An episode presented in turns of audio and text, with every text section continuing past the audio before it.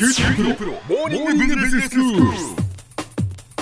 今日の講師は九州大学ビジネススクールで世界の経営環境の変化について研究なさっている村藤勲先生ですよろしくお願いしますよろしくお願いします。先生今日はどういうお話ですか？今日はアメリカファーストの話なんですけども、はい、トランプさんが引き続いてええ絶好調なんですね。はい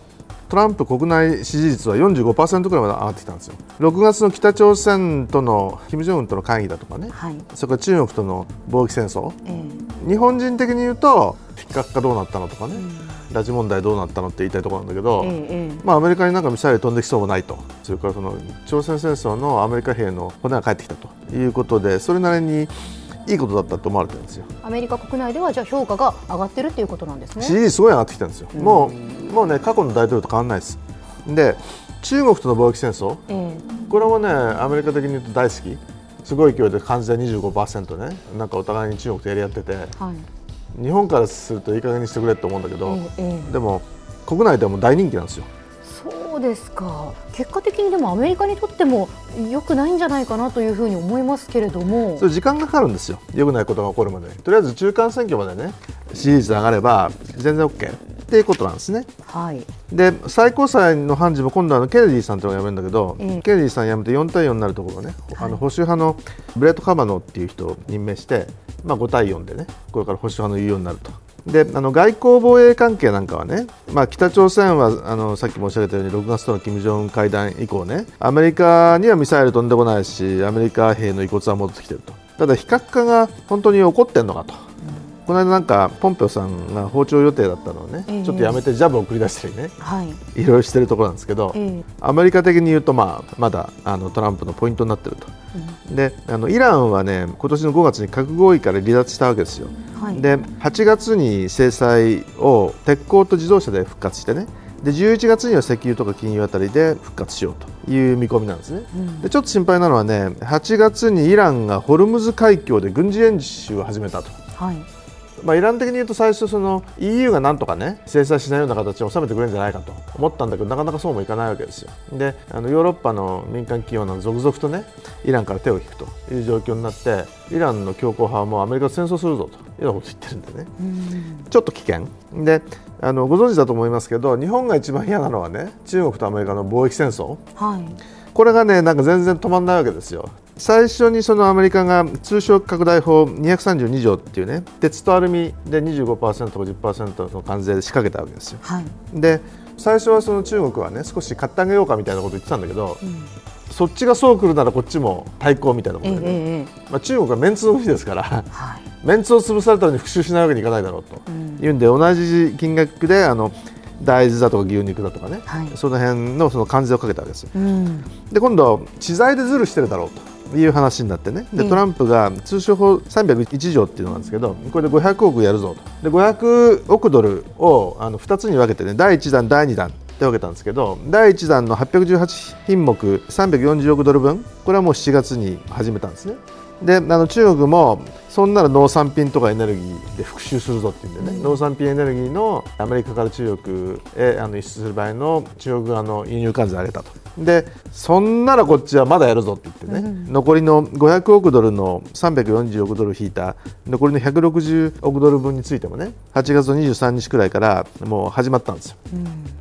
で中国もすぐ復習だっていうんでね。自動車とかアルミ銅くず古紙みたいなね、うん。やつについて、まあ、関税をかけたと。それだったらうちはさらにやると。アメリカが叫んでね。2000億ドル分についてもうすぐ25%かけると。とこ中国は2000億ドル分ももう残ってないんですよ、そのアメリカに輸出する分がね。え残りの600億ドル分についてって言うんだけどこれ何が対象かっていうとね LNG なんですよ、でアメリカってそのシェール革命ってのが起きててねで世界3位の産油国みたいなことになっちゃってて、で最後はその LNG を買うって言って物事を収めるんじゃないかみたいなね想定だったんだけど、はい。収めるどころかねその LNG25% みたいなことを言い始めたんでね。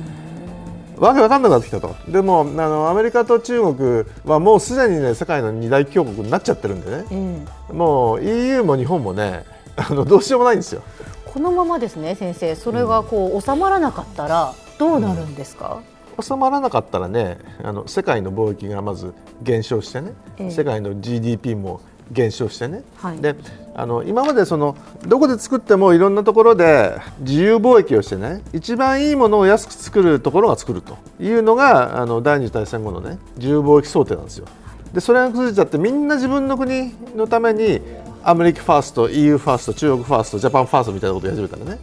国際貿易なくなっちゃうんですよ。うん。それでその世界のあのロジスティックチェーンみたいなね。バリューチェーンのこれとこれをこっちで作りますみたいなの全部ぶっ壊れちゃってね、えじゃあアメリカのあの人が買うのは全部アメリカで作れよとかね。あの中国は全部中国で作れよみたいなね。話になっちゃって。まあ世界がより貧乏になるのは間違いない。でその過程でねあの誰が悪いと。じゃああいつが悪いんだったらちょっと叩いてやれというのがね大国アメリカ大国中国とね好きなパターンなんでね。それでアメリカと中国に核戦争でもされたらね真ん中にある日本が最初になくなっちゃうと。とても危ない状況になってきてると。でアメリカだってねそのトランプが思うように別になってるわけじゃないんですよ。例えばその EU も復讐だって言ってね。じゃあハーレー・ダビッドソンアメリカから EU に輸出するやつに関税かけるぞって言ったらハーレー・ダビッドソンがそれは困るって言ってね、はい。じゃあ工場をアメリカから EU に移そうかって言ってうねん。でトランプが劣化のことが起こってね。はいはい。ハーレー・ダビッドソン許せんみたいなことでね。叫んだりしてるわけですよ。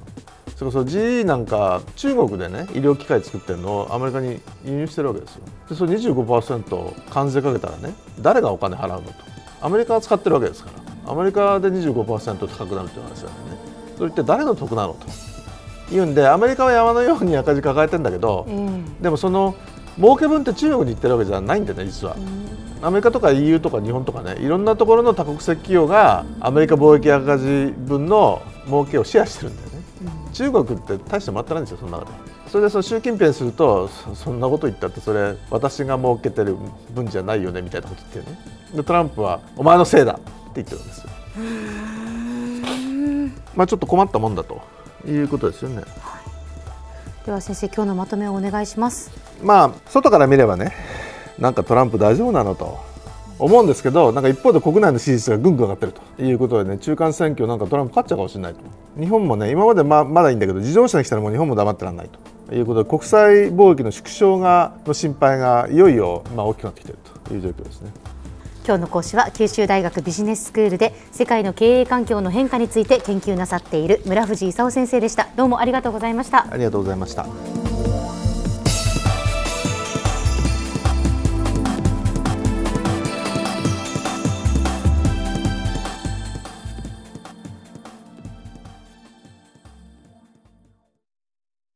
QT プロは通信ネットワーク、セキュリティ、クラウドなど QT ネットがお届けする ICT サービスです。九州中に展開した光ファイバー網を基盤に一番身近なビジネスパートナーとして九州の企業自治体の皆様をサポートします。詳しくは QT プロで検索を。